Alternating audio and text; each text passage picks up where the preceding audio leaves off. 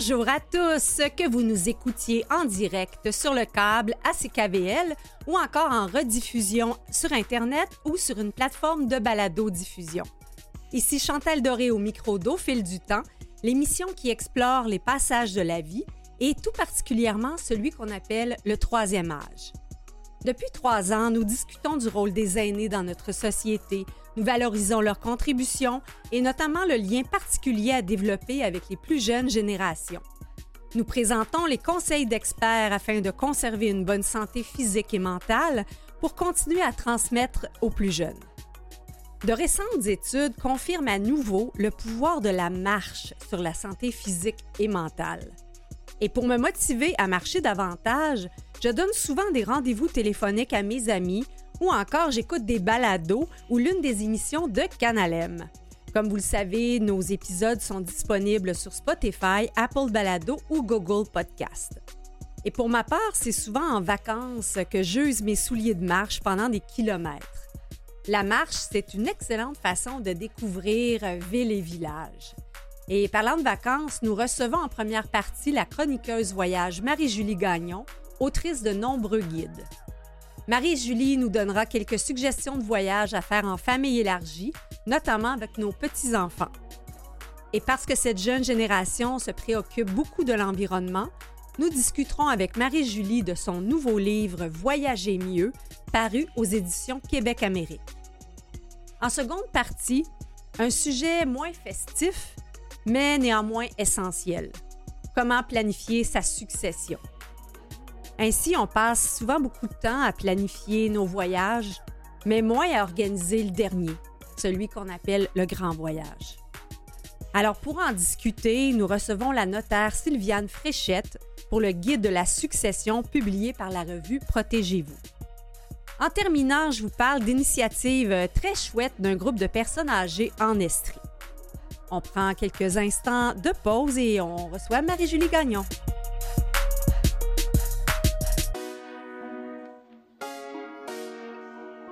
Plusieurs planifient en ce moment leurs vacances estivales. J'avais donc envie d'aborder le sujet des vacances d'un point de vue générationnel avec la journaliste, autrice et grande voyageuse Marie-Julie Gagnon. D'abord, comment organiser des vacances avec nos enfants et petits-enfants de manière optimale, puis des conseils pour voyager mieux et on se pose la question est-ce qu'on voyage mieux qu'autrefois? Tiré de son tout nouveau livre Voyager mieux, est-ce vraiment possible? qui vient de paraître aux éditions Québec-Amérique. Bonjour Marie-Julie. Bonjour. Un, plaisir de se parler euh, à nouveau, ça fait bien longtemps. Vraiment? j'ai pensé, euh, puisque je te suis sur euh, Facebook, évidemment, j'ai pensé que tu serais, sans doute en mesure de nous camper le, portrait des vacances dans, une, dans une perspective intergénérationnelle. Oui. Ben, oui. Non, j'allais dire que j'aime vraiment la question est-ce qu'on voyage mieux qu'autrefois? Parce mm. qu'en réalité, ça dépend par rapport à quoi on se compare, mais c'est clair que côté environnement, je pense qu'on était pas mal moins dommageable à l'époque des chevaux. oui, e, effectivement, quand on n'avait pas euh, l'avion, donc si on recule vraiment euh, dans le temps, mais si on recule euh, peut-être dans une époque où avant on était peut-être moins conscient de cet impact-là. Mm-hmm je, je pourtant me poser la question, est-ce que les jeunes d'aujourd'hui forment une génération plus responsable ou c'est davantage une question de personnalité et de valeur? Ah mon Dieu, c'est vraiment une grande question parce que je pense que ça vient de plusieurs, plusieurs éléments. Mm. Euh, c'est certain qu'aujourd'hui, on ne peut plus vraiment ignorer le fait que ben, nos déplacements ils ont un impact, euh, ils ont une, incidence sur l'environnement, mais aussi sur les, populations euh, locales qu'on va visiter. Euh, il y a plusieurs éléments en fait qui entrent en ligne de compte, mais je pense aussi qu'il y a toujours une question de contexte et qu'on peut pas non plus sortir les choses de leur contexte. Donc, je pense pas non plus que c'est une bonne. J'aime pas du tout non plus l'idée de, de, de, se, juger soi-même. Mm-hmm. Euh, des comportements qu'on aurait eu dans le passé, par exemple, parce que la situation était différente, mais aussi parce que les connaissances en matière d'environnement, pas seulement en matière d'environnement d'ailleurs, à plein de niveaux, étaient différentes. Donc, je pense que c'est surtout important de regarder comment la situation est née en ce moment. Puis l'idée de voyager mieux, c'est pour ça que j'avais j'ai écrit un livre qui pose des questions mm-hmm. en lien à ça. Est-ce que ça se peut voyager mieux? Tu sais? L'idée, c'était vraiment plus juste de donner des, outils pour se, demander comment on peut faire mieux. Parce qu'en date d'aujourd'hui, en 2023, on sait que quand on prend l'avion, par mm-hmm. exemple, ben notre impact est beaucoup plus grand que si on prend le train. Mais encore là, faut, faut que ce soit une option possible. Hein. Ça se traverse un peu mal un océan en train. oui, ben on va approfondir tout à l'heure la, la, discussion. Puis euh, je me rends compte que tu as vraiment fait tes devoirs là, pour prouver euh, certaines théories. Là. On va se rendre compte que c'est mm. pas toujours aussi simple qu'on le pense. Hmm, effectivement. Euh, je me demandais, même d'un point de vue générationnel, est-ce que la, notion de vacances n'est pas en train de, changer? Par exemple, est-ce que les, plus jeunes vont avoir tendance à dire on va prendre plus de courtes vacances ou de repos versus les plus vieilles générations qui travaillaient fort, fort, fort, puis là, hop, on prend notre deux semaines? Bien, c'est certain qu'il y a des modes, il y a des tendances, il y a des courants aussi qui se mm-hmm. dessinent selon les générations. Puis bon, les, les plus jeunes euh, souvent, c'est quelque chose qui revient. Eux, ils ont un embarras du choix quand il est temps de choisir un emploi. Donc, ils négocient aussi, je pense, leurs conditions de vie, leurs conditions de, de travail et de vacances, on va le dire comme ça. Euh, donc, oui, je pense qu'il y a des choses qui changent à ce niveau-là. Mais une chose qui est intéressante, c'est qu'il y a beaucoup de vacances euh, intergénérationnelles aussi qui se prennent.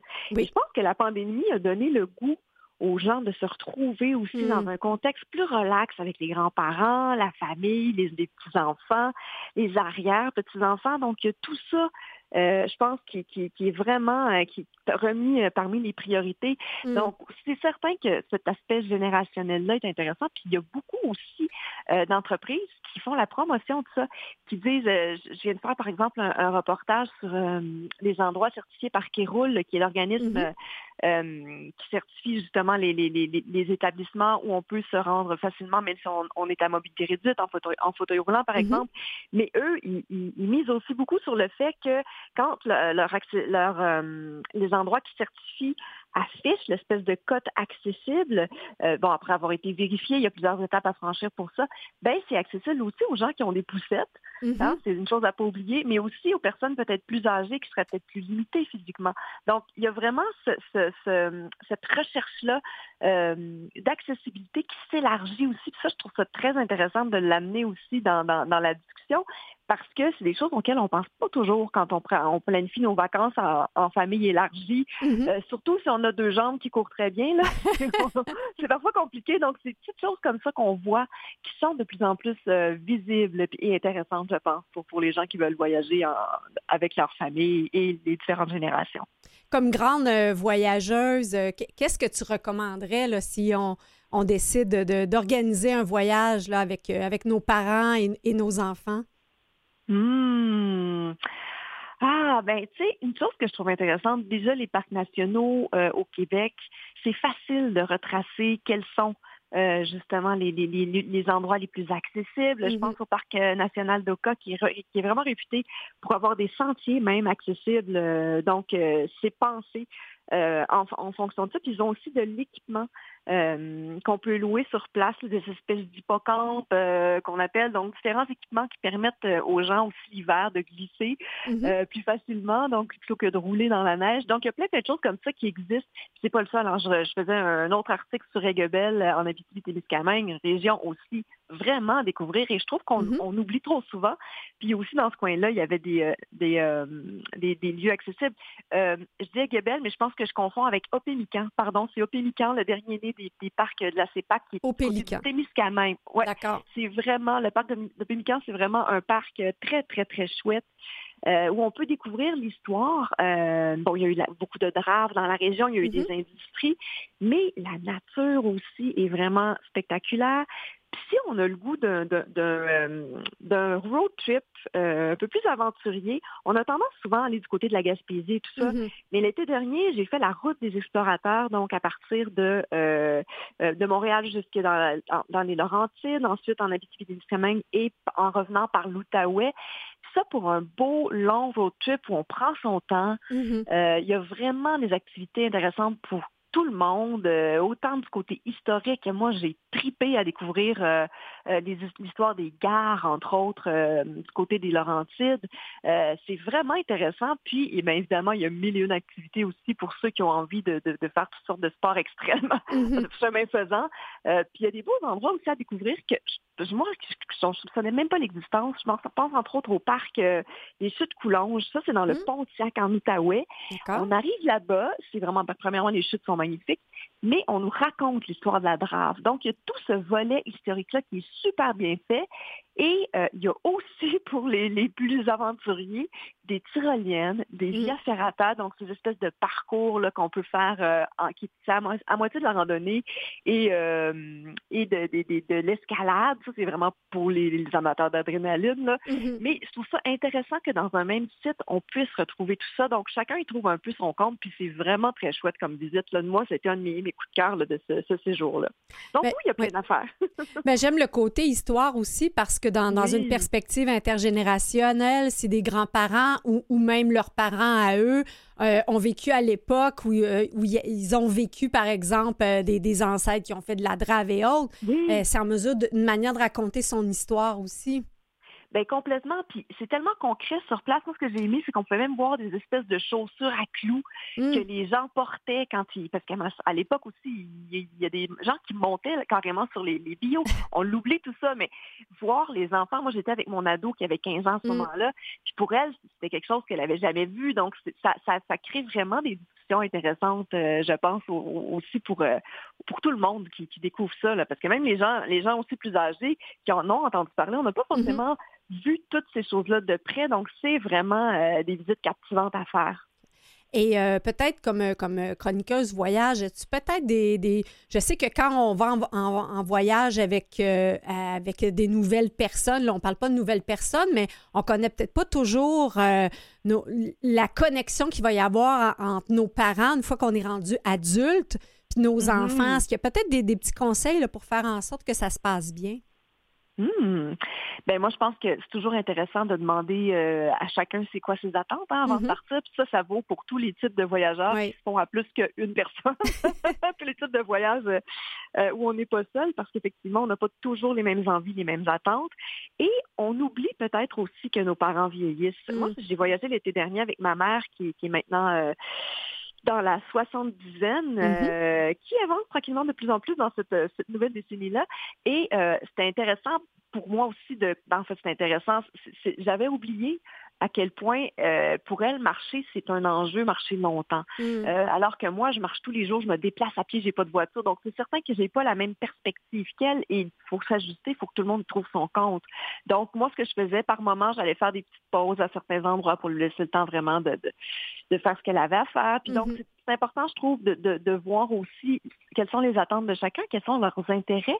Ça se peut aussi que ma mère ait envie de passer beaucoup, beaucoup de temps à jaser avec des gens. On était, nous autres, au, Nouveau-Brunswick, on est, on est retourné voir euh, le village acadien. C'est un superbe site aussi pour, euh, pour voyager entre, entre générations, mais ma mère aurait pu passer une journée dans chacune des maisons où on s'arrêtait, ce qui n'était pas tout à fait mon cas toutes les fois. Donc, moi, j'allais parfois m'asseoir, j'ai même fait une sieste sur un banc dehors une fois. Donc, mm. on peut aussi, par moment, faire des petits moments de séparation comme ça pour que tout le mm-hmm. monde trouve son compte aussi. Donc, c'est important de se parler puis de, trouver euh, des belles manières, justement, de, découvrir, euh, mais chacun à son rythme, en étant ensemble, mais en s'obligeant pas non plus à être 100% du temps ensemble, je pense. Oui, bien. bien sûr s'il y a des besoins particuliers. oui, puis effectivement, puis il y a des petits-enfants qui peut-être ont besoin de, faire une sieste ou grand-papa a besoin de faire une sieste. Donc, j'imagine que plus on en parle à l'avance, plus c'est cadré, plus une fois que ça se présente concrètement, ben on n'est pas surpris ou on n'a pas assez Exactement. Hmm. Oui, puis en même temps, il faut toujours se laisser une part de flexibilité. Hein. Je mm-hmm. pense quand on voyage, surtout quand on voyage à plusieurs, avec des gens qui ont justement des limitations physiques ou, euh, ou, euh, des, ou trop d'énergie. Hein, on le voit parfois, des enfants qui ont besoin de se délier les jambes. Ben, il y a moyen de les laisser courir dans, je pense entre autres justement au village, village acadien, il y avait moyen de les laisser courir facilement dans ce coin-là. Donc, c'est des choses qui, se, qui peuvent aussi s'improviser, mais effectivement, en ayant une bonne idée un peu de, des envies, des, intérêts et des limites de chacun, ben, on, on est moins déçus, on risque d'être moins déçus. Est-ce qu'il y a des types de voyages qui se prêtent mieux à des vacances intergénérationnelles que d'autres? Et moi, j'adore les voyages en train. Je dis mm. toujours aux gens qu'il faudrait en faire plus, mais la réalité, c'est que nos trains sont souvent en retard au Québec. Mm. Donc, c'est pas toujours, c'est pas tout le monde qui a envie de ce, cette lenteur-là. Par contre, dans les trains, on a l'espace, on peut bouger, on peut se déplacer, mm-hmm. euh, euh, se délier les jambes. Il y a des toilettes aussi qui sont souvent beaucoup plus intéressantes que celles des autobus, on va pas se mentir. on n'a pas besoin non plus de chercher les haltes routières. Mm-hmm. Moi, je trouve que c'est un, moyen de transport qu'on a tendance à négliger, mais il faut être préparé à l'idée qu'on sait l'heure à laquelle on part, mais jamais celle à laquelle, à laquelle on arrive. Mm-hmm. Donc, on apporte son pique-nique, on apporte ses collations, beaucoup d'eau. Euh, ben, il y, a des choses qui sont vendues aussi à bord, mais au cas où, parce qu'il y a des fois des retards beaucoup plus longs, euh, on fait vite le tour des menus de, à bord. Euh, donc, ça peut être une belle escapade aussi à faire, ça, euh, entre euh, grands, grands-parents, petits-enfants, par exemple, pour éviter justement de conduire. Ça peut être une chouette, chouette chose qu'on a tendance à oublier. Mm-hmm. Évidemment, sinon, il y a plein, il y a tellement de choses. Là. On vient de on vient de publier, là, ça sort aujourd'hui, le tome 2 de, de tester et approuver le Québec en plus de 100 expériences extraordinaires, mm. qui avait connu, le, tome 1 avait connu un grand succès. Dans le deuxième, on a vraiment, encore une fois, des, activités, des, des propositions d'expérience dans toutes les régions du Québec. Il y a vraiment, vraiment beaucoup de choses. Puis d'ailleurs, on a ajouté une icône euh, pour euh, les personnes à mobilité ah, réduite dans cette édition-là. Ouais, puis on a remis à jour le premier. Et il y a aussi maintenant cette icône-là. Puis aussi, chose intéressante pour les gens qui voyagent avec leur chien, on a aussi ajouté une icône qui permet vraiment de savoir si on peut emmener son animal de compagnie dans les sentiers, dans les lieux qu'on visite, par exemple. Donc, c'est des, des, suggestions comme ça qu'on peut, qu'on peut retrouver, mais il y a tellement de choses intéressantes. Franchement, là, si on veut rester au Québec, c'est sûr qu'on va avoir une infinité de possibilités. Puis si on veut voyager à l'extérieur, euh, surtout pendant l'été, je dirais plus que jamais, il faut se préparer parce qu'il y a eu beaucoup de pépins dans les, la dernière année. Euh, c'est compliqué, puis pas seulement parce que les mm-hmm. bagages sont souvent perdus, mm-hmm. mais c'est compliqué aussi parce qu'il y a moins de personnel. Donc, c'est pas toujours simple, disons donc, la patience est de mise. Ah oui. Marie-Julie, on va faire une petite pause euh, d'une trentaine de, secondes et on revient tout de suite. On va aller peut-être plus. Euh, on parlait du type euh, de, vacances qu'on pourrait prendre et spontanément, plusieurs diraient Ah, ben, elle est tout inclus. Et là, on va creuser plus sur le sujet de, ton récent livre Voyager mieux en, commençant avec les, tout inclus. On, on revient. Parfait.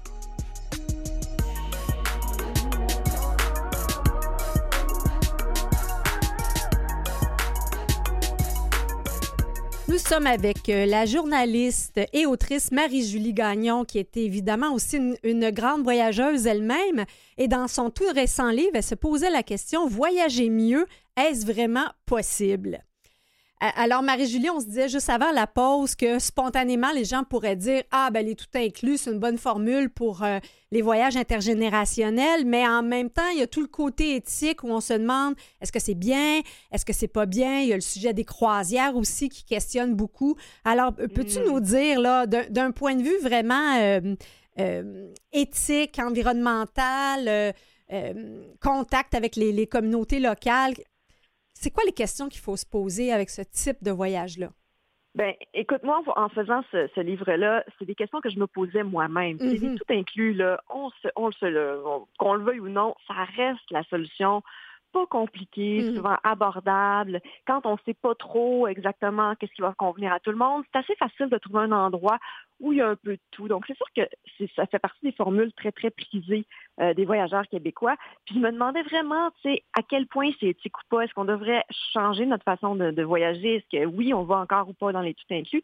Donc, je suis allée consulter différents euh, experts qui ont différents points de vue sur cette mm-hmm. question-là. Puis ce qui ressort beaucoup, en fait, au fil des entrevues que j'ai faites, c'est qu'il y a plusieurs éléments à considérer. Bon, évidemment, on a chacun nos limites budgétaires, euh, nos limites à plein d'autres niveaux. Donc ça, c'est sûr que ça fait pencher la décision. Mais si on souhaite justement s'assurer que, par exemple, les populations locales euh, retirent des bénéfices aussi de notre passage, parce qu'il y a ça, quand on voyage, on sait que le tourisme, c'est une partie importante des revenus dans mm-hmm. plusieurs endroits.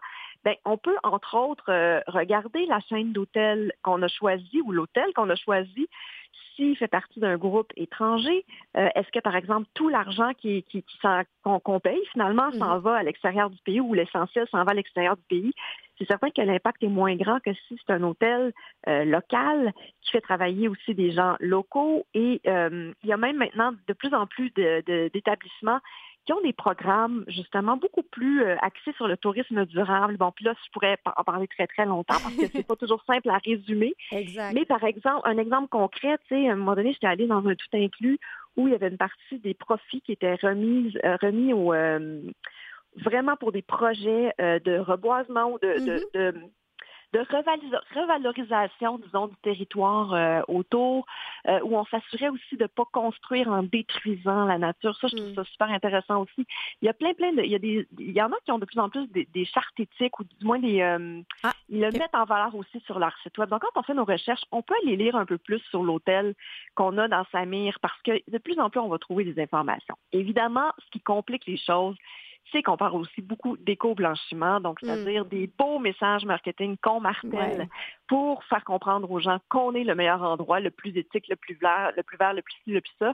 Mais souvent, quand il y a beaucoup de superlatifs, euh, c'est pas bon signe. Ah, dans n'importe quoi, hein? creu- creuser un petit peu, ouais. Et euh, par contre, ce que j'ai cru comprendre, c'est que du côté des, des croisières, on peut sans doute être un peu plus, euh, je dirais, affirmatif sur, euh, sur leur impact en termes de lien entre grosseur et pollution, grosseur des, des Mm. paquebots. Mais ça, ça aussi, on voit que les, les compagnies de croisière, de plus en plus, vont mettre de l'avant. Ah, notre navire pollue moins, le carburant qu'on utilise est, est différent, blablabla. Il y a énormément de belles choses qui sont dites et qui sont sans doute vraies aussi. La seule affaire, c'est que les bateaux sont de plus en plus gros. Mm. Donc, plus il y a de passagers qui consomment euh, à bord, hein, ces gens-là, ils mangent, ils se baignent dans les millions de piscines. Ça aussi, c'est un, enjeu. Les piscines, quand même, ça demande quand même beaucoup d'eau et, et d'énergie. Donc, il y a toutes ces choses-là qui, qui font une différence. Puis souvent, à bord des bateaux, maintenant, il va y avoir des, des parcs d'attractions, des casinos, des choses qui ne sont pas nécessairement, euh, disons, très compatibles avec euh, la sobriété qu'on vise de plus en plus quand on parle de voyage. Donc, euh, moi, je- le- un des experts que j'ai interviewé, c'est Luc Renault, qui a énormément creusé la question des Mhm. croisières. Puis lui, ce qu'il recommande, il dit si vous avez vraiment envie de faire une croisière, faites-en moins souvent, mais optez pour des plus petits bateaux. Je dis moins souvent Mm. parce que ça coûte plus cher, faut Ouais. se le dire. Et euh, c'est ça, souvent, ça va être le service va être meilleur parce qu'il y a plus de, de- le ratio par passager euh, est plus intéressant. Puis une chose aussi à valider quand on fait une croisière, puis ça, je trouve ça intéressant aussi parce que je m'étais jamais questionnée à ce sujet-là. Mais quand un bateau euh, et, euh, navigue, il est soumis aux lois où il est enregistré. Donc, Mm. par exemple, une croisière peut être américaine, mais enregistrer son bateau à la Barbade, par exemple. Donc, c'est les lois de la Barbade qui vont s'appliquer. Puis, tout ça fait en sorte que ça va changer un peu euh, la façon dont les employés vont être traités, notamment. Mhm. Il y a des raisons aussi pourquoi on choisit certaines, de- certains pays plutôt que d'autres, parce que parfois, c'est à l'avantage, euh, disons, euh, au désavantage des employés, à l'avantage des, des- des compagnies. Donc, il y a plusieurs éléments comme ça à regarder.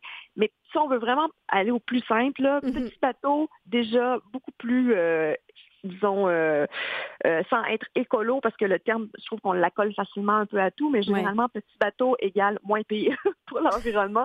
Donc, déjà, c'est super. Il y a moins d'activités, mais le but, souvent, en- aussi de ces croisières-là, c'est de faire des excursions. Mhm. Donc, c'est bien aussi de, de choisir en, en fonction de ce qu'on va pouvoir découvrir. Là. Puis ça aussi, on n'est pas obligé de descendre si on n'est pas, euh, si on se sent pas apte à le faire. Donc, ça peut être effectivement une belle formule pour combiner des générations qui n'ont pas nécessairement toutes les mêmes envies. Si on parle, par, bon, il y a eu euh, beaucoup de, de- de choses qui se sont dites sur les Airbnb dernièrement, euh, Mhm. mais personnellement, euh, j'ai découvert au, au Mexique, c'était dans un Airbnb, mais il y avait aussi la notion d'expérience. Airbnb Mhm. expérience et je me suis dit ben là on a encouragé euh, une personne avec euh, sa famille qui nous a fait une visite guidée puis on, on se disait ben au moins il y a plus d'argent qui va dans ses poches à lui directement est-ce que, est que ça fait du sens versus une grande, une grande entreprise de, de guides et de... Ah, c'est tellement une question délicate parce qu'il y a beaucoup, beaucoup d'éléments aussi à prendre en considération. Tu sais, à la base Airbnb, c'était vraiment des valeurs très idéalistes et très belles. Euh, quand ça a démarré, on parlait d'économie du partage, donc Mhm. de, de permettre aux gens de gagner des revenus d'appoint en faisant euh, ce genre de choses-là, que ce soit en louant un appartement ou en partageant une expérience et tout ça. Mais force est d'admettre que ça a beaucoup changé au fil du temps. Puis pour Mm. les expériences, c'est peut-être ce que j'ai moins euh, le moins creusé, mais ce que j'ai regardé récemment pour les hébergements, euh, les nombreux problèmes qui ont vraiment euh, qui se sont euh, euh, qui ont été dévoilés finalement au fil du temps. Ah, je pense qu'il y a beaucoup de négatifs aussi qu'a apporté Airbnb, ne serait-ce que les quartiers. Il y a des quartiers entiers où il n'y a que des Airbnb, donc il y a même plus, mm-hmm. les gens n'ont même plus les moyens de s'offrir des appartements dans ces quartiers-là où ils vivaient auparavant parce que Airbnb a fait en sorte que les gens sont prêts à payer le gros prix pour passer quelques jours sur place ça a apporté beaucoup, beaucoup de problèmes, Airbnb, euh, malgré les bonnes intentions. Et euh, je dirais que souvent, moi, il y a plein de petites entreprises locales mhm. euh, qu'on peut repérer. Et j'irais d'abord par ces entreprises-là, aussi parce que, tu sais, quand on devient un guide professionnel, généralement, on fait partie d'une association de guides professionnels aussi. Mhm. Donc, que monsieur ou madame tout le monde se mettent à faire des visites euh, peut-être sans nécessairement, parce qu'on n'a pas de garantie hein, qu'ils sont vraiment non plus compétents ou formés mhm. pour le faire. ou qui, fait Je trouve ça très délicat comme question, d'autant plus que je pense qu'il y a du cas par cas beaucoup là-dedans. Mais moi, j'aurais tendance à privilégier une entreprise locale avec vraiment euh, un encadrement, je ne dirais pas nécessairement une certification, mais en fait juste une, euh, assurance euh, que c'est bel et bien euh, des professionnels qui font qui font la visite. Puis même chose, quand hein, je parle de certification, ça aussi c'est une chose intéressante. Tu sais, on voit de plus en plus des logos comme la clé verte. Mm-hmm. Il y en a plusieurs certifications qu'on peut voir. Ça aussi, ça peut nous permettre de repérer un endroit ou une, un tour opérateur qui suit certaines règles de conduite, là, que ce soit éthique euh, ou environnementale. Donc, ça peut nous indiquer euh, à nous qui ne savons pas trop par où regarder quand on fait nos recherches qu'une entreprise est, euh, disons, plus en accord avec nos valeurs. Moi, la grande conclusion que, j'ai fait en, lisant ton livre, Marie-Julie, c'est qu'au fond, mieux voyager, c'est d'abord être un meilleur citoyen dans nos actions du quotidien. Tellement, mais oui, puis, ça va avec le reste. Hein. Mm. Euh, c'est facile de montrer les voyageurs du doigt, ceux qui volent beaucoup en avion et tout ça, mais au quotidien, ceux qui achètent trop de vêtements, est-ce que mm. c'est mieux? Euh, est-ce que si on, prend trop notre voiture constamment, constamment, alors que c'est pas toujours nécessaire? Et quel type de voiture? Il y a tout ça qui entre en ligne de compte. Donc, je pense que ce qu'on consomme aussi, on parle beaucoup de, viande. Bon, bref, il y a plusieurs choses auxquelles on peut réfléchir. Puis moi, ce que, ce que je pense, si le but avec ce livre-là, c'est absolument pas de faire des reproches ou de faire la morale, c'est plus de dire, ben voici d'autres options ou d'autres façons qui peuvent être intéressantes, qui peuvent nous amener à justement viser euh, être un meilleur voyageur, donc un meilleur citoyen en même temps. Mais euh, encore là, jamais dans un but culpabilisant. je pense qu'on essaye de faire à notre mesure ce qui est possible, tout simplement. Absolument. Puis je, je, moi, je, transmets le message aux auditeurs que c'est une lecture que j'ai beaucoup appréciée. Donc, toutes, toutes, les questions qu'on peut avoir sur les fameux crédits carbone, entre autres, on ah, aurait pu en parler, mais j'invite les, les auditeurs à en prendre connaissance. J'aime bien comment euh, tu dis parvenir à réconcilier son Mickey Mouse et sa Greta Thunberg intérieure. c'est vraiment ça. C'est vraiment la petite voix qui veut toujours s'amuser, puis l'autre à côté qui dit Oui, mais as-tu pensé que ça pollue Ça autant. Alors, c'est une lecture qu'on recommande, puis euh, euh, on rappelle donc que tu mentionnes euh, le tome 2 des expériences au Québec qui sort testé également. Et approuvé, oui, testé et approuvé le Québec en plus de 100 expériences extraordinaires. Ça, c'est en librairie aujourd'hui. donc, ça vient tout juste, tout juste de sortir. Et Voyager mieux, est-ce vraiment possible? C'est Québec-Amérique, donc c'est disponible aussi euh, un peu partout en librairie. Un grand merci, Marie-Julie, d'avoir voyagé avec nous. merci beaucoup. Merci à toi. À bientôt. Au revoir. En seconde partie, comment planifier sa succession avec la notaire Sylviane Fréchette?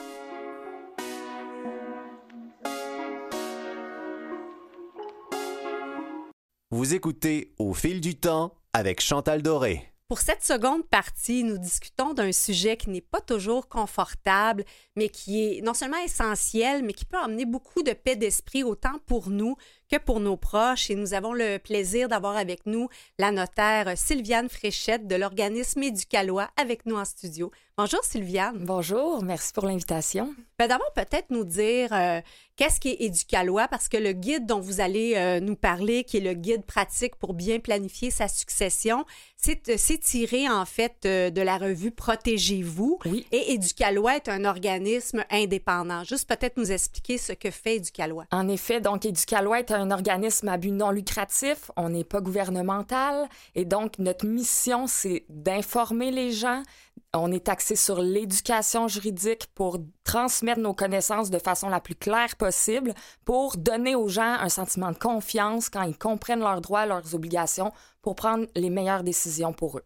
Et je comprends que dans, toute la planification de ce guide, il y a eu plusieurs questions qui se sont posées et Mm-hmm. euh, on discutait euh, hors d'onde de tous les mythes autour de la succession. En effet. Et vous me disiez qu'il y en a énormément. En Donc, qu'est-ce que euh, vous entendez souvent qui cause une surprise chez les gens? Euh, souvent, on va entendre parler des gens qui vont dire ben ça fait euh, 15, 20, 30 ans que je suis avec mon conjoint, ma conjointe, euh, donc j'ai pas besoin de faire de testament. C'est sûr que cette personne-là va, va hériter. Donc, euh, au Québec, le conjoint de fait n'est pas reconnu comme un héritier légal.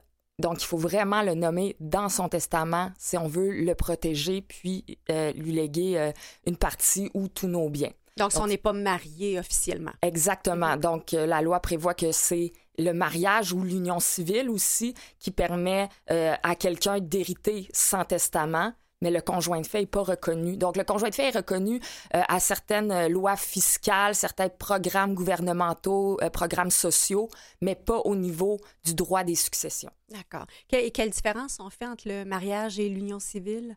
En fait, le mariage, c'est une institution fédérale. Donc, c'est euh, le gouvernement fédéral qui va régir les, les conditions de fond du mariage.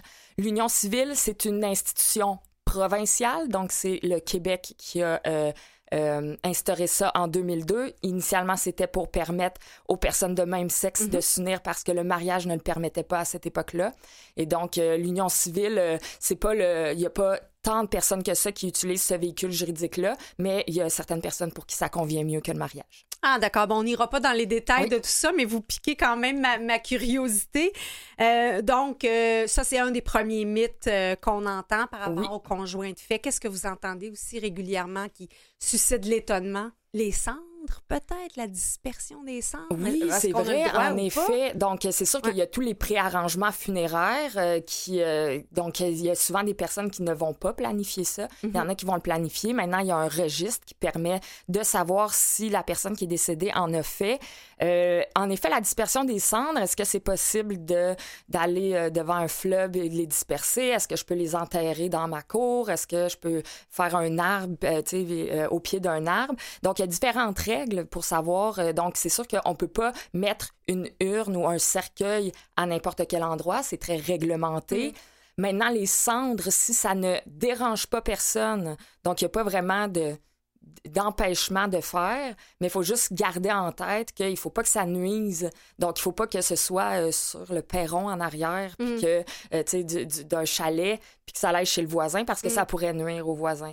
Faut aussi penser que quand on enterre des cendres sur une propriété privée, si par la suite on vend cette propriété-là, mais là, qu'est-ce qui arrive? Est-ce que, tu sais, si vous êtes confortable avec le fait que les cendres de la personne aimée restent sur euh, le- la propriété qui est vendue? Oui, c'est un peu difficile d'aller récupérer ça. Mhm. Ça a été. euh, Et quand on parle de nuire aux, aux voisins, est-ce que est-ce qu'il y a des impacts environnementaux ou c'est vraiment le, le- le malaise pendant l'épandage? Euh, ben, en fait, c'est euh, au niveau de la réglementation municipale où on va voir là, qu'il y, a- qu'il y a un empêchement dans certaines zones, là, comme les zones, euh, certaines zones résidentielles. Puis je pourrais malheureusement pas me prononcer sur les impacts environnementaux, là, mais donc au niveau de la loi, c'est c'est d'empêcher la nuisance là, de nos voisins. Mais j'ai eu l'occasion de- de- d'accompagner ma mère dans l'exercice de ses, ses préarrangements funéraires et elle avait justement demandé qu'il y ait un épandage dans, dans le fleuve. Elle, elle vient du lac Saint-Jean, puis pour elle, le parcours du lac Saint-Jean vers Montréal, c'était significatif. Et au moment où elle a dit ça, j'ai senti la conseillère euh, baisser le ton, comme si on n'avait pas le droit d'en parler, elle n'avait pas vraiment l'information.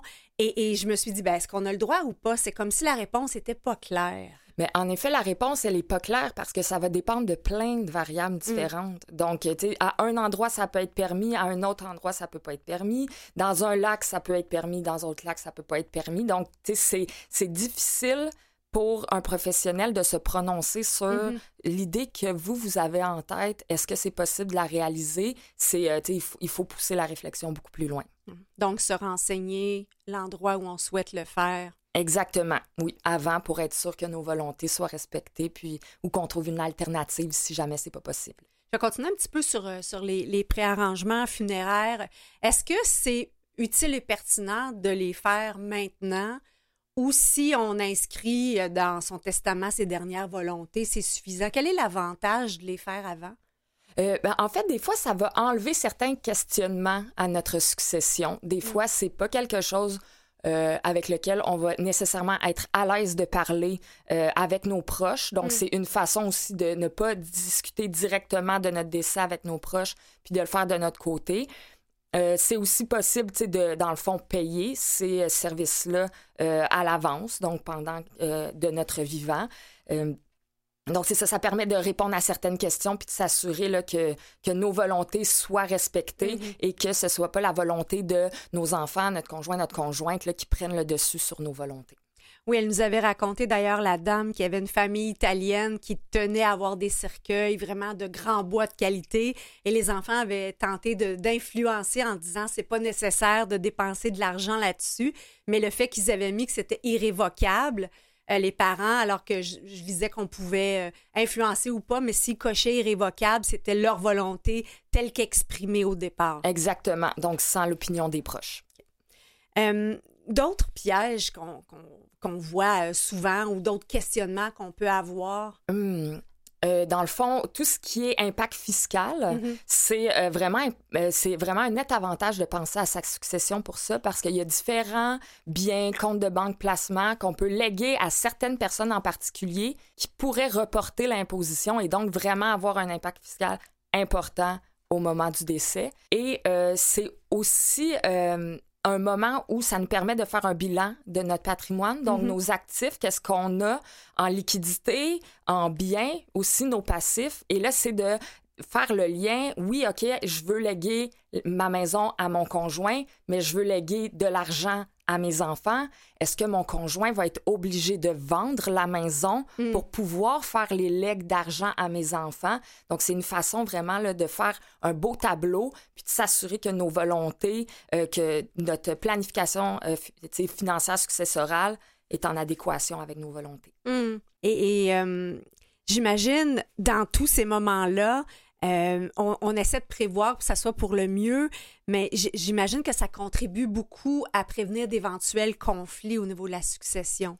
Oui, en effet, c'est sûr que quand on vient écrire sur papier c'est quoi nos volontés, euh, on peut jamais être en contrôle de comment les gens vont recevoir cette succession-là, mais euh, ça, vient, ça vient répondre à certaines questions, puis il y a moins de chances qu'il y ait de de, de chicane mm. ou euh, si vraiment il y a des biens, par exemple, qui sont bien identifiés, allégués à une personne.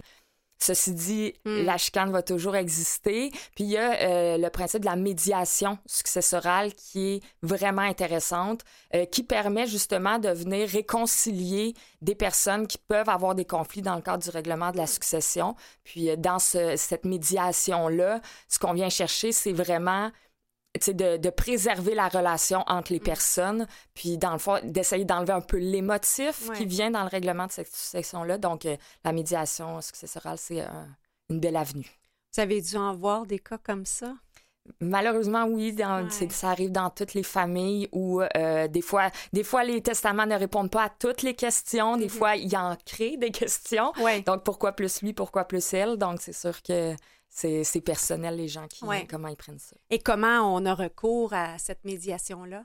Euh, donc, euh, sur Internet, il y a les euh, différents, différents organismes qui offrent cette médiation-là. Puis, il y a différents médiateurs en pratique privée, donc des notaires, des avocats qui peuvent vous accompagner dans le cadre de cette médiation-là.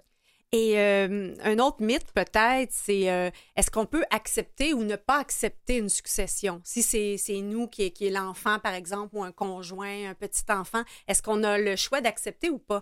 Bien là, je vais parler pour les personnes majeures, donc mm-hmm. même si petit enfant. Donc oui, on a toujours le choix d'accepter ou de refuser. Ce qu'il faut se souvenir, c'est que si on veut refuser, il y a un délai pour le faire. Donc, c'est une période de six mois après le décès où il faut se prononcer puis aller renoncer à la succession. Euh, c'est sûr que c'est possible d'avoir des extensions de délai si on n'a pas toutes les informations pour prendre notre décision, mais passer ce délai-là, on va, dans le fond, euh, être présumé avoir accepté. Donc, ça vient avec certaines conséquences. Mais souvent, on ne sait pas si euh, la personne avait beaucoup de dettes ou si elle avait des legs. Comment on fait pour savoir si on accepte ou pas? Donc, euh, c'est vraiment cette période-là de six mois où ça nous permet de faire un inventaire où on va aller, le liquidateur, donc la personne qui s'occupe de régler la succession, va aller poser des questions aux différentes institutions financières, les cartes de crédit, est-ce qu'il y a des comptes, est-ce que ça fait longtemps qu'il n'a pas fait ses impôts? Donc, c'est plein de questions où on va aller voir, puis là, au, bout de ce terme-là, mais est-ce que c'est plus solvable ou il y a plus de dettes? Ce qu'il faut comprendre, c'est que si on accepte la succession, puis qu'on fait tout en bonne et due forme dans, dans le règlement de la succession, on ne peut pas être tenu aux dettes à plus que le montant qu'on a reçu.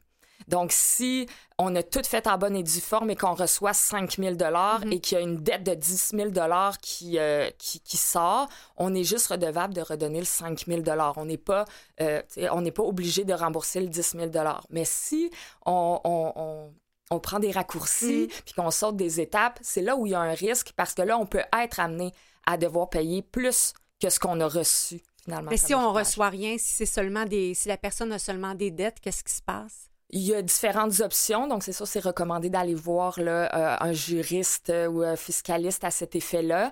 Euh, c'est possible de simplement renoncer. À partir de ce moment-là, c'est euh, le gouvernement du Québec qui va administrer puis qui va s'occuper de la succession. Il y a aussi un autre, une autre façon qui est de faire faire, faire faillite pardon, à, la succession. Donc, c'est un autre processus. Ah, c'est sûr que c'est du temps, c'est des sous. Puis, c'est vraiment du cas par cas à ce qui est recommandé. C'est bon. Sylviane, on fait une courte pause et on revient euh, tout de suite après pour euh, d'autres conseils en lien avec la succession. Parfait, merci.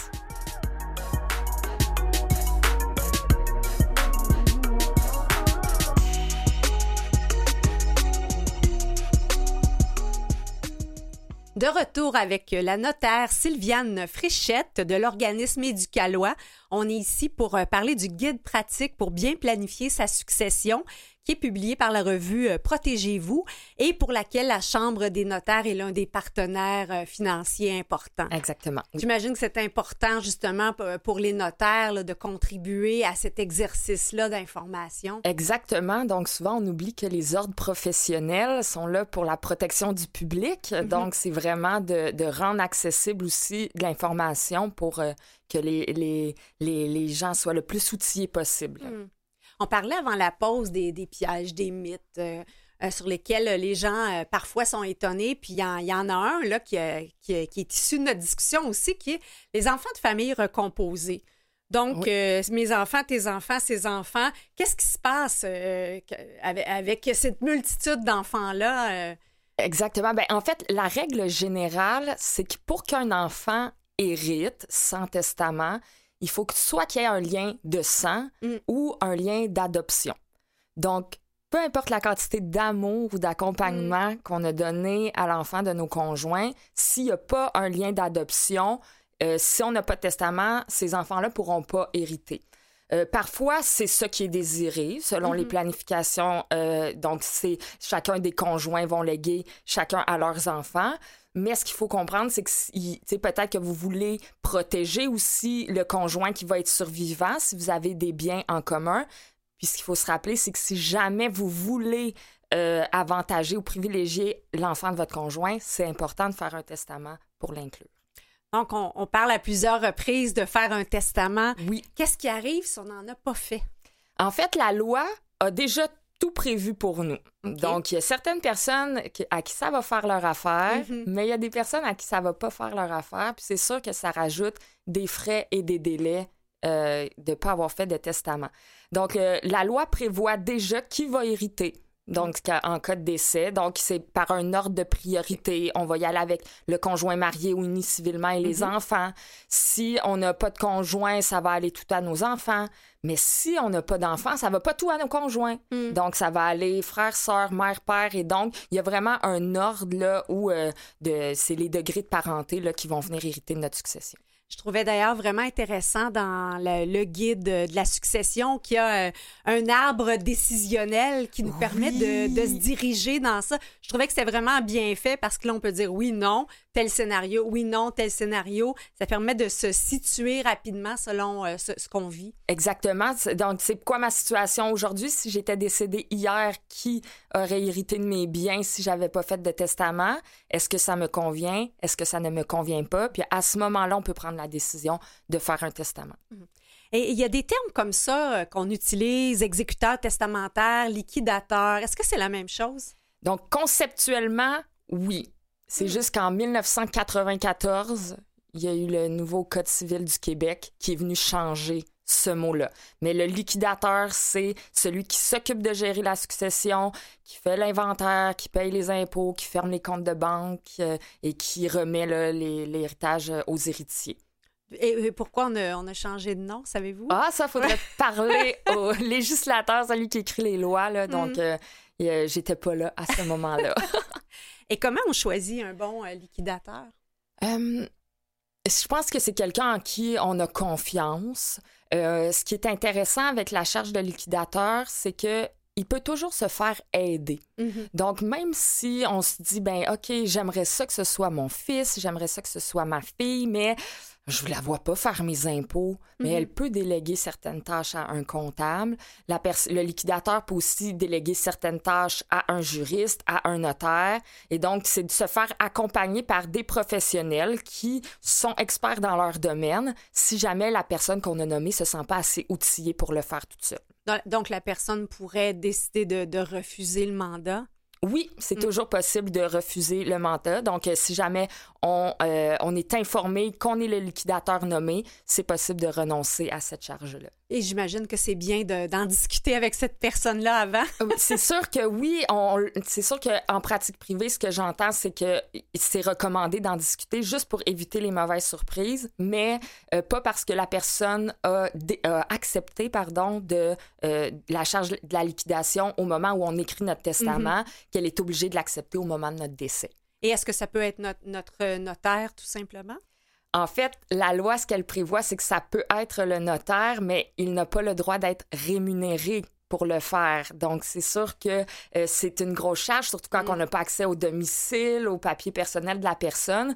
Donc, euh, ça se pourrait que le notaire... Si notre fille est notaire, par exemple. Mais c'est sûr que ça peut aider si euh, votre fille est notaire, là. Mais donc, il y, a une distinction à faire entre est-ce que c'est ma fille que j'ai nommée et accessoirement elle est notaire hmm. ou c'est un notaire que j'ai nommé?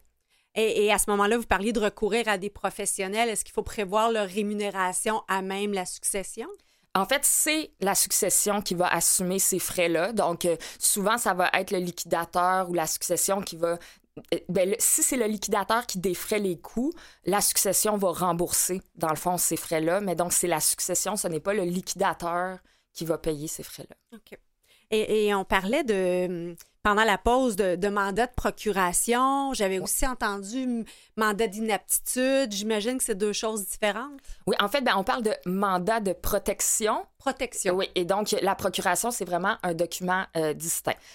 Le mandat de protection, c'est la même chose qu'un mandat en prévision de l'inaptitude et il faudra aussi demander au législateur pourquoi il a changé, euh, comment ça s'appelle. et donc, le mandat de protection, euh, on le fait quand on est apte et c'est au cas où un jour, on pourrait plus s'occuper de nos biens, on pourrait plus consentir à nos soins, on pourrait plus s'occuper euh, de nos choses. Donc, c'est là où on va venir nommer quelqu'un pour venir s'occuper puis prendre des décisions pour nous relativement à toute l'administration de nos biens, puis euh, pour euh, notre bien-être puis notre mhm. confort. le mandat de protection, il, est seulement actif au moment où il y a une inaptitude qui est déclarée. Il y a mhm. un processus devant le tribunal pour s'assurer que la personne qui est nommée pour s'occuper de nous le fait pas en cachette. Donc, elle elle mm. peut pas euh, utiliser le mandat de protection à notre insu. Assurément, on va être mis au courant. La procuration, c'est vraiment un autre document qui vient euh, donner le pouvoir à quelqu'un de faire les choses pour nous, mais pendant qu'on est apte. Donc, quand la procuration, s'il y a une aptitude qui arrive, la procuration, elle va tomber. Donc, la mm. personne ne pourra plus l'utiliser. Mais pendant, tu sais, donc on peut avoir toute notre aide, mais juste avoir besoin de soutien. Puis récemment, il y a aussi des nouvelles mesures d'assistante qui ont été mises en vigueur, qui est plus oui, administrative. J'ai même vu une, annonce télévisée à ce sujet. Qu'est-ce que c'est? En fait, c'est que euh, euh, le, on s'est rendu compte, on s'est rendu compte, pas moi personnellement, mais donc que euh, c'est sûr que la charge euh, juridique, puis tout le, passage devant le tribunal pour, pour se faire représenter, exactement, ça peut être lourd, ça peut être coûteux, puis ça peut être long mm. aussi. Donc, ce que le gouvernement a voulu faire, c'est de d'offrir une alternative qui peut convenir à certaines personnes qui, par exemple, vont pas nécessairement avoir un patrimoine qui nécessite de nommer une personne en bonne et due forme pour tout gérer mhm. sa vie. Des fois, c'est juste un assistant dont on a besoin. J'ai besoin que mon fils il parle avec Hydro-Québec parce que mhm. je comprends pas ce qui est mon compte. Donc, il va pouvoir parler avec lui puis me faire un résumé après. Ces mesures d'assistance-là, notre assistant ne peut pas faire pour nous les choses. Il ne peut pas signer pour nous un chèque, il ne peut pas aller nous représenter à la banque. Il peut nous assister, nous reformuler, nous expliquer. Est-ce que c'est gratuit? C'est une procédure administrative euh, qui euh, et il faudrait que je, m'informe sur les frais, mais sur le site du curateur public, là, il y a toutes les informations. Parfait. Donc le curateur public, peut-être en lien avec tout ça, la, fameuse assurance vie. Comment on gère ça au niveau de la succession? En fait, ce qui est intéressant avec l'assurance vie, c'est que ça fait partie vraiment intégrante de la planification euh, de notre succession parce que, dépendamment qui on écrit comme bénéficiaire, euh, ça peut rentrer dans notre succession et ça peut sortir de notre succession. Donc, par exemple, je vais nommer mon enfant et je nomme son nom. Euh, ça va sortir de la succession. Donc, à mon décès, le chèque va être directement au nom de mon enfant. Puis si moi, j'ai plein de dettes, mes créanciers pourront pas aller chercher l'argent de cette police d'assurance vie-là.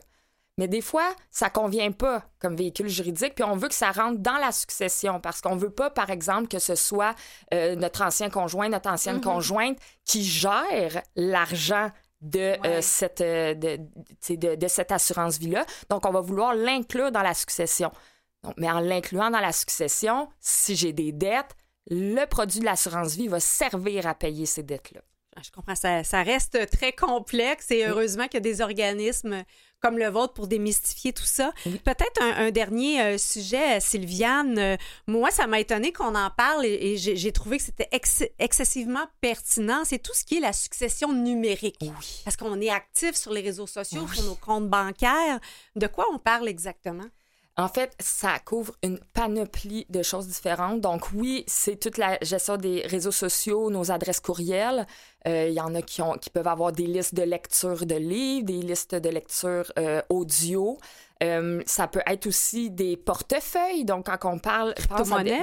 La crypto-monnaie, mais aussi plus largement, là, comme euh, quand on met de l'argent sur euh, des plateformes comme PayPal ou on a des mm. crédits sur eBay. Donc, mm-hmm. tu sais, c'est des portefeuilles qui existent et donc qu'il faut aller réclamer par la suite. C'est vraiment du cas par cas. Donc, par exemple, il y a beaucoup de plateformes de, de musique où, quand on paye, c'est juste un droit d'écoute. Mm. Donc, à notre décès, ça, se ferme et là, on ne va pas le léguer. Tandis d'autres fois, le contenu a été téléchargé et pourrait être utile à, d'autres personnes. Exactement. Donc, c'est vraiment du cas par cas. Puis, ce qui, est, euh, ce qui est vraiment bien, la Chambre des notaires, sur son site Internet, rend accessible euh, vraiment un, guide 360 pour nous permettre de répertorier, dans le fond, nos différents euh, actifs numériques. Ah, ça inclut aussi la tablette, la plus mhm. récente tablette, par exemple, qu'on a achetée, mais aussi l'autre tablette avec toutes les photos dedans qu'on n'a mhm. pas encore transféré sur notre ordinateur. Donc, c'est vraiment juste un aide-mémoire de savoir qu'est-ce que j'ai, puis mm. qu'est-ce que je veux transmettre à mes héritiers. c'est sûr qu'il y a toute la gestion des mots de passe aussi. Oui. Euh, on en a un et un autre. Donc, il y a des applications, des gestionnaires de mots de passe pour nous permettre de ranger ça dans un lieu sécuritaire, mais qu'advenant notre décès, bien, nos héritiers, notre liquidateur puissent avoir accès à ces, à ces mots de passe-là. Ben, c'est un sujet euh, très complexe, mais au moins, euh, j'espère que pour vous, euh, chers auditeurs, ça a pu un peu démystifier certains volets. Si vous avez d'autres questions, le site Internet d'Éducalois? Oui, éducalois.qc.ca. Donc, on a vraiment une panoplie de contenus. Donc, oui, sur la succession, mais sur tous les domaines de droit là, au Québec. Et le guide de Protégez-vous s'appelle Guide pratique pour bien planifier sa succession. Nous étions avec la notaire Sylviane Frichette, euh, notaire, vulgarisatrice juridique pour Éducalois. Merci Sylviane. Merci infiniment. Merci. je vous propose une lecture fort inspirante sur le site de Radio-Canada dans la série Empreinte. L'article s'appelle Les cheveux blancs qui colorent Saint-Camille. C'est un petit village tissé serré de 550 âmes en Estrie. Et à défaut d'avoir leur propre Tim Horton, ils ont décidé de, créer un lieu de rencontre pour échanger sur tout et sur rien. Leur club s'appelle les Tamalous pour évoquer bien sûr la question de Tamal ou toi. Ben, en fait, c'est un des projets auxquels participe Jacques Proux, qui est l'ancien président de l'Union des producteurs agricoles, euh, et Jacques Proux est maintenant dans sa huitième décennie. Parmi les autres implications de l'octogénaire, on retrouve aussi le groupe du coin, qui est un regroupement de citoyens investisseurs qui voulaient sauver leur magasin général. Ils ont aussi créé une coopérative euh, où, euh, grâce à l'achat d'un vieux presbytère, on a transformé le tout en logement abordable. Le magasin général est devenu le Petit Bonheur, un centre communautaire et culturel à vocation intergénérationnelle. Alors, on organise entre autres des projets avec l'école du village, notamment les vendredis pizza qui sont très courus. On organise des concerts de musique ancienne où on tente de rendre le tout plus convivial pour les plus jeunes. Des projets de bricolage et autres. Alors vraiment, un article que je vous recommande, Les cheveux blancs qui colorent Saint-Camille. Et c'est ainsi que se termine notre 132e émission. Merci beaucoup à nos invités, Marie-Julie Gagnon, dont le livre s'appelle tout récent Voyager mieux, paru aux éditions Québec-Amérique.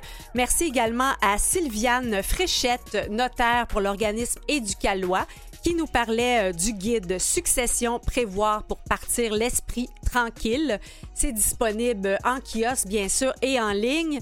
On peut également euh, consulter les sites d'Éducalois, éducalois.qc.ca et le site de la Chambre des notaires. Merci également à notre dynamique équipe, Mathieu Tessier en régie, Catherine Bourderon à la recherche, Jean-Sébastien La Liberté, chef diffusion technique. La semaine prochaine, nous parlons avec la docteure Anne-Isabelle Dionne sur ses observations sur la santé au moment de la retraite et il sera question d'agisme avec l'éducatrice somatique Claudie Pleffer. Donc, c'est une observation de nos mouvements. Sur ce, je vous souhaite une semaine magnifique avec tout plein de beaux mouvements. Allez marcher, profitez du bon temps. Chantal Doré qui était avec vous. On se retrouve bientôt.